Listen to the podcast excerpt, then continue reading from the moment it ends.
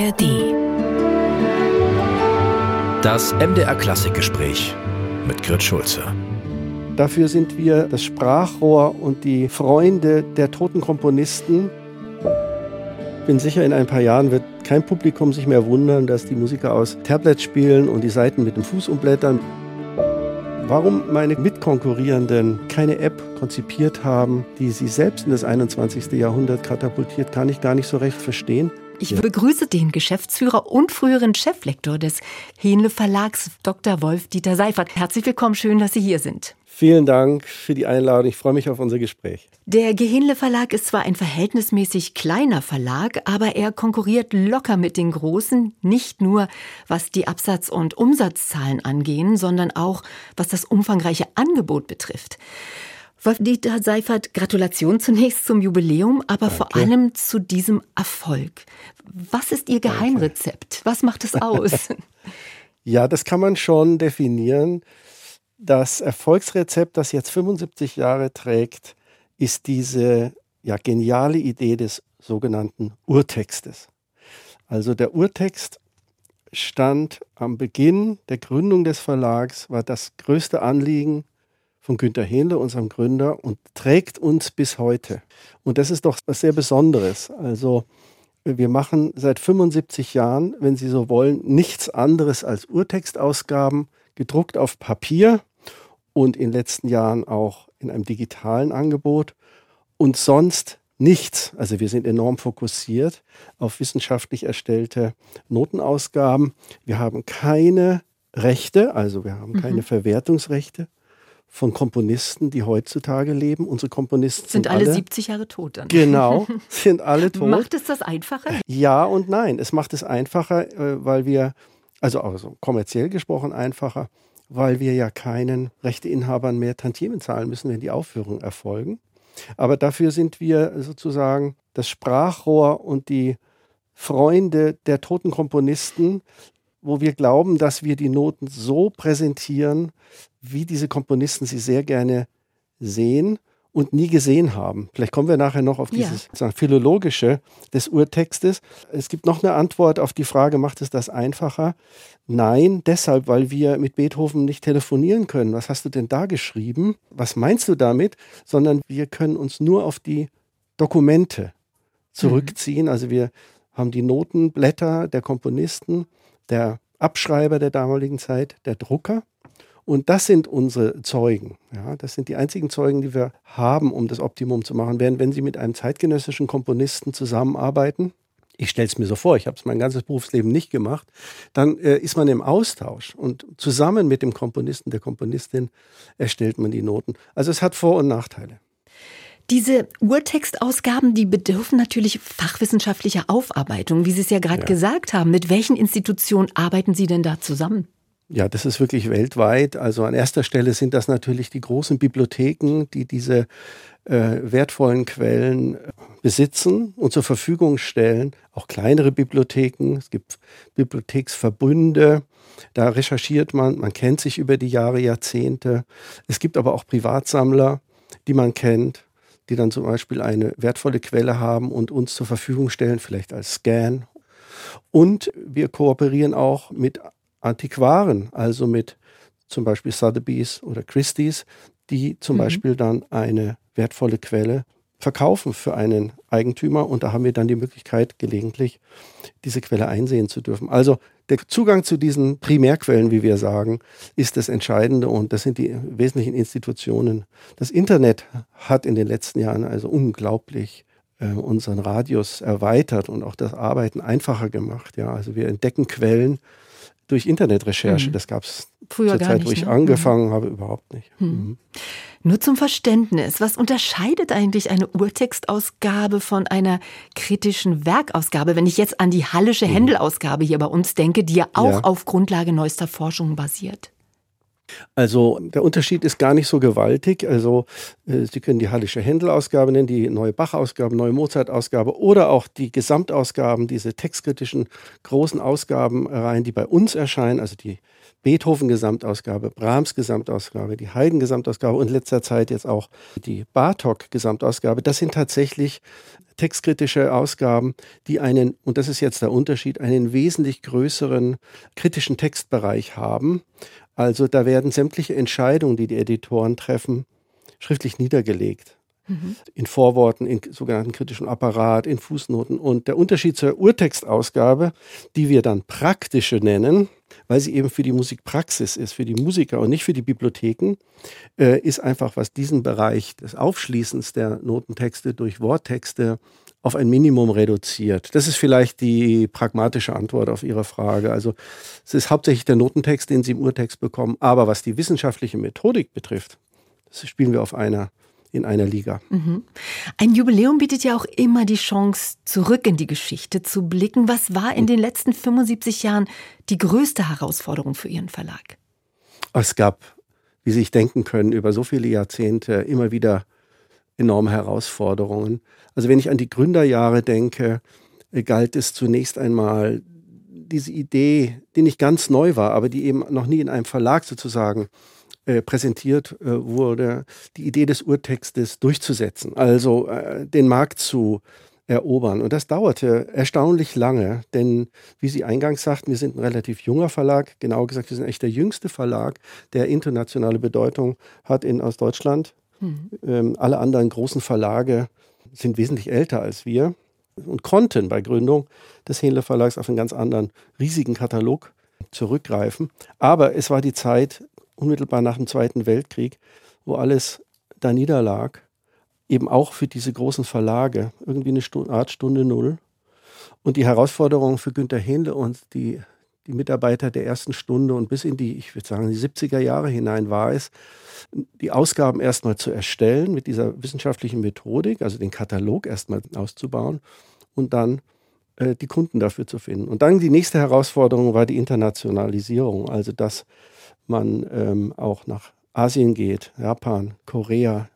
Was ja ein großer Markt ist. Richtig, mhm. richtig. Das war die Zeit dann der, der 80er, 90er Jahre, wo wir wirklich internationale Bedeutung hatten. Also die Herausforderung war, äh, die Kontakte knüpfen, das Reisen dorthin, Messen zu besuchen, ja, international zu werden. Und in den letzten Jahren war selbstverständlich die Digitalisierung mhm. eine und ist immer noch eine Herausforderung. Also es ist alles viel, viel schneller geworden zum einen. Also wenn ich in unser Archiv gehe und sehe, wie Günter Hähnle diktiert hat, er saß in Duisburg, der Verlag in München und Korrekturen durchgegeben hat oder Fragen gestellt. Das ging immer mit Briefen hin und her. Deshalb diese Regalmeter-Korrespondenz, die wir glücklicherweise noch haben und zeigt, welche, ja, welche Begeisterung, Fanatismus Günter Hähnle hatte hm. für seinen Verlag. Heute ist das eine E-Mail und man erwartet schnelle Antwort. Also es hat sich völlig verändert. Das, ja, und genau, und Sie sind ja auch Marktführer im Bereich der Digitalisierung. Wenn ich jetzt an die ja. Hähnle Library App denke, die weltweit ja. von mittlerweile 70.000 Menschen genutzt ja. wird. Es gibt eben so eine Musiker-App oder Musiker-Apps und seit Jahresbeginn auch die Hähnle Masterclass. Das ist so eine Video Tutorial-Lernplattform. Ja. Also Sie gehen auch mit der Zeit ja. mit. Ähm, ja. Was sind denn das für Kunden? Es sind natürlich bei Ihnen immer die großen Solisten, da werde ich auch nachher noch drauf zu sprechen kommen. Aber es sind natürlich auch die Musiker, Studenten, Musikstudenten, richtig, ich mal an. Richtig. Wie Sie sagen, das war immer Bestreben äh, von auch von meinem Vorgänger schon, dass wir am Zahn der Zeit sozusagen sind und hören, was die Musiker wollen und brauchen. Und ein ganz wichtiger Punkt ist, diese App, die Sie ansprechen, die enorm erfolgreich inzwischen ist, kam eigentlich durch Forderungen aus der Szene der Musiker.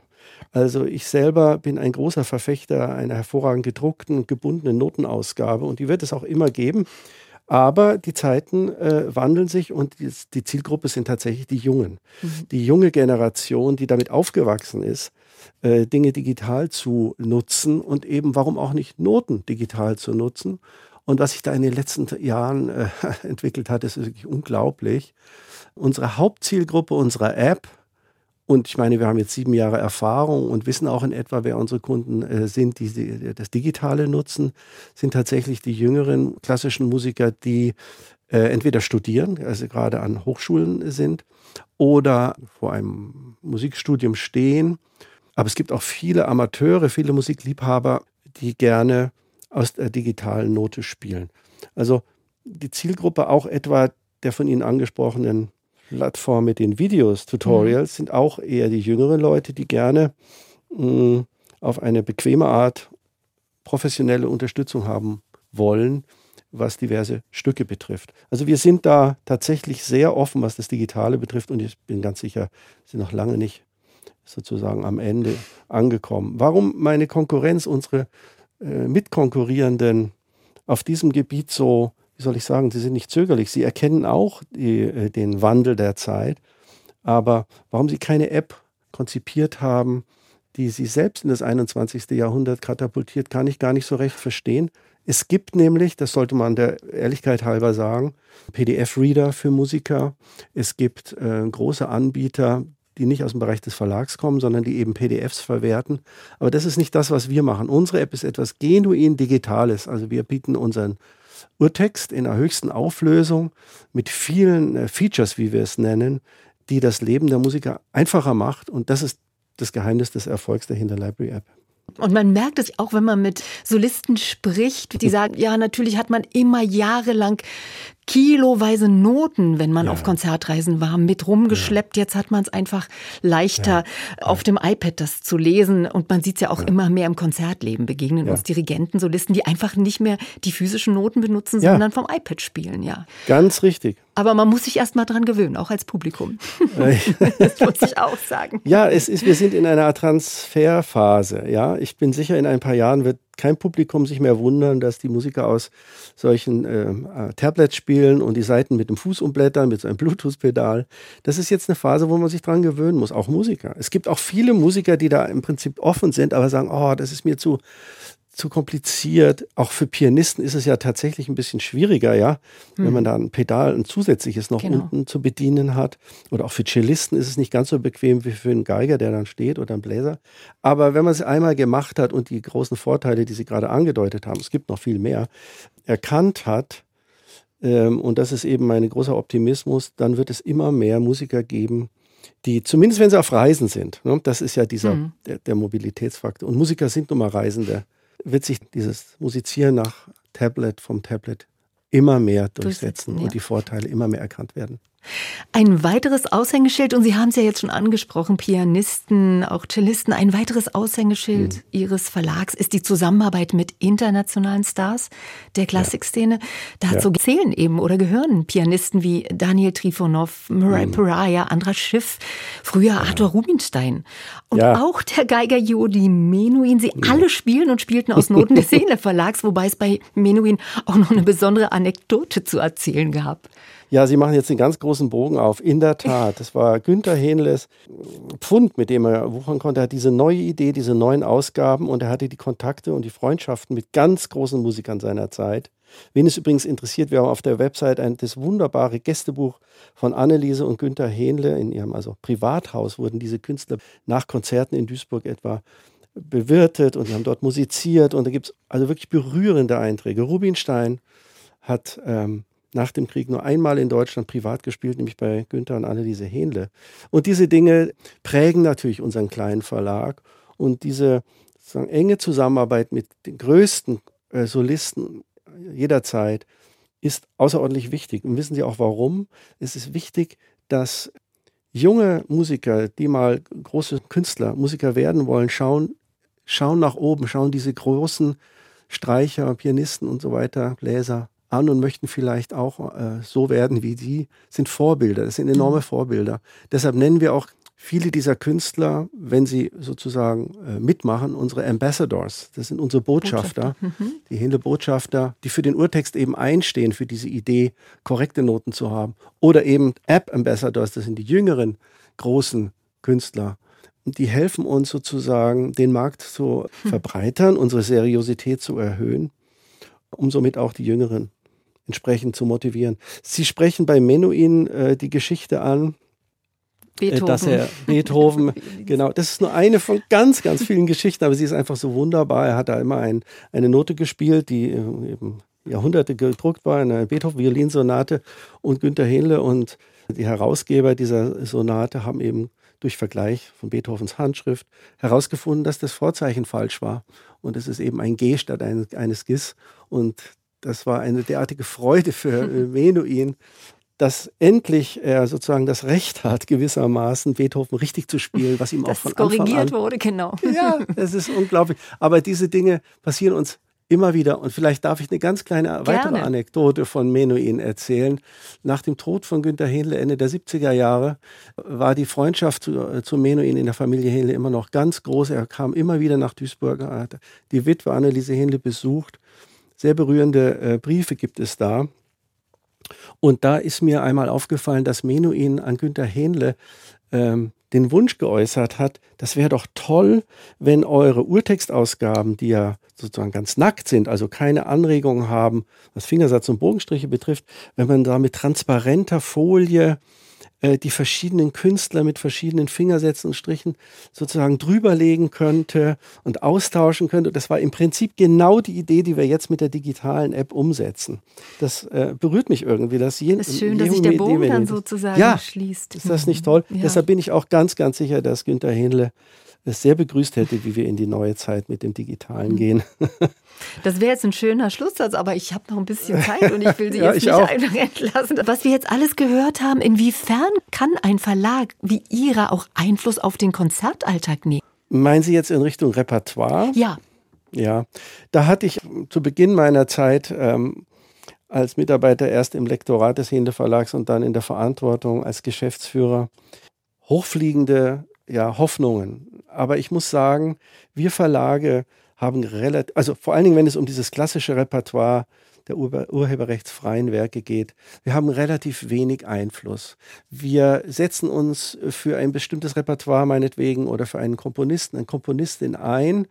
Das wird natürlich bemerkt, also wenn der Hinde Verlag etwa Clara Schumann Klavierstücke herausbringt in hervorragender Urtextausgabe, wird das von, von etlichen Pianisten bemerkt und dann sicher auch mal gekauft und gespielt. Aber dass sich das jetzt wirklich dann durchschlägt auf die, äh, die Konzertbühne, da muss ich jetzt rückblickend sagen, das ist eher, eher selten der Fall. Und wissen Sie, woran es liegt? Es ist ähm, eine relativ komplexe Sache. Also Nehmen wir die Pianisten, die Klavier studieren, die haben ein enormes Repertoire, auch ein enormes Repertoire, das sie erlernen müssen während ihres Studiums. Da gibt es Werke, die, an denen kommen sie nicht vorbei.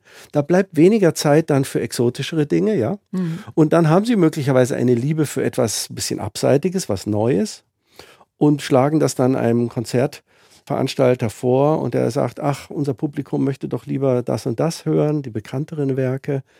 Somit sind das verschiedene Faktoren. Ähm, Mhm. Also, dass wir etwa einen Komponisten wie- zur Wiederauferstehung geholfen haben, das ist leider nicht der Fall. Würde ich gerne. Und wie muss ich mir jetzt das vorstellen? Wir haben es ja vorhin gesagt, Sie edieren Werke von Komponisten, die mindestens 70 Jahre tot sind, weil es Ja. das einfacher macht, weil nach 70 Jahren erlischt eben das Urheberrecht in Deutschland. Wie muss ich mir vorstellen, wenn in diesem Jahrzehnt beispielsweise Stravinsky und Schostakowitsch frei werden, Ja. ich Ja. mal. Gibt es da Kämpfe unter den Verlagen, wer als erster die frei werdenden Rechte bekommt? Na, zunächst mal gibt es den Originalverlag. Der verliert auf einen Schlag eine Menge Einnahmen, wenn es ein großer Komponist ist. Nehmen Sie Richard Strauss oder ja, Strauß ist ein Ähm, gutes Beispiel, Strauss wo die Familie Beispiel. auch noch mit da drin Ja, hängt. Ne? Mhm. genau, genau. Das sind Einnahmen, die wegbrechen. Und ähm, erst dann natürlich in äh, eine Konkurrenzsituation mit anderen Verlagen kommen, wenn diese sich dann um Strauss etwa, was bei uns ja kaum der Fall ist, allerdings machen wir Instrumentalmusik von Strauss auch schon seit einigen Jahren, wenn andere Verlage eben dieselben Werke, die dann rechtsfrei sind, äh, herausbringen. Und wenn das dann noch ein Urtext ist, hat der Originalverlag äh, über Jahre dann das Nachsehen, weil die Musiker vertrauen inzwischen, dank dem Händel Verlag, dem Urtext. Also man muss es sich dann so vorstellen, einen Verteilungskampf gibt es da nicht. Wir Verlage, die sich um die Komponisten, die 70 Jahre und älter sind, kümmern, sind ja gar nicht so viele. Das ist der Punkt, den ich eingangs sagte. Das ist ja etwas ganz Besonderes, ja äh, außergewöhnlich, dass ein Verlag, bei uns übrigens ausschließlich, äh, sich um diese Komponisten kümmert. Wenn jetzt ein Komponist wie zum Beispiel äh, Prokofjew ab 1.1. nächsten Jahres frei ist, das ist für uns keine Überraschung im Lektorat, sondern darauf sind wir Jahre, Jahrzehnte vielleicht sogar vorbereitet. Wir führen interne Listen, welche großen und auch weniger großen Komponisten welche Stücke frei werden. Wir kümmern uns schon sehr frühzeitig um Kontakte. Im Bereich Prokofjew beispielsweise gibt es eine Foundation oder seine Handschriften sind auf der ganzen Welt verteilt. Das war bei Rachmaninow so vor ein paar Jahren. Also wir sind da sehr gut vorbereitet und einige unserer anderen Kollegenverlagen natürlich auch. Und dann wird man sehen, also mit welchem Herausgeber, mit welchem Zugang zu Quellen man die Urtexte erstellen kann und wie sie sich dann im Markt durchsetzen können. Wolf-Dieter Seifert, jetzt kommt das Jubiläum auf Sie zu. Wie werden Sie das Jubiläum begehen? Ja, wir begehen es im Prinzip schon. Wir haben auf unserer Website äh, etliche äh, Dinge im Angebot. Wen es interessiert, kann ja mal draufklicken. Wir haben eine Gratulationsliste äh, mit Videos und Briefen. Das ist wunderbar, da, wo wir zeigen können, welchen engen Kontakt wir zu den Musikern der Welt haben. Aber richtig feiern tun wir es tatsächlich Anfang November, weil wir Ende Oktober 1948 vor genau 75 Jahren eben in München und in Duisburg gegründet wurden. Und das beginnen wir mit einem ja, mit einem Gala-Konzert im Prinzregententheater. Das Konzert wird zwei Pausen haben, weil es so lang sein wird. Wir feiern uns mit diesem Gala-Konzert. Wir freuen uns, dass diese großen Musiker mitmachen. Übrigens, ohne Gage spielen sie aus Freundschaft zum Hende Verlag. Wir werden sämtliche Einnahmen als Benefizkonzert spenden. Also ich denke, das wird ein toller Auftritt und am Tag darauf werden wir eine interne Feier im Künstlerhaus in München haben mit geladenen Gästen und auf uns für die nächsten 75 Jahre anstoßen. Das sollten Sie und wir tun das auch. Und ich wünsche Ihnen viel, viel, viel Freude für diese Zeit, auch für die kommende Zeit. Vielen, vielen Dank. MDR Klassik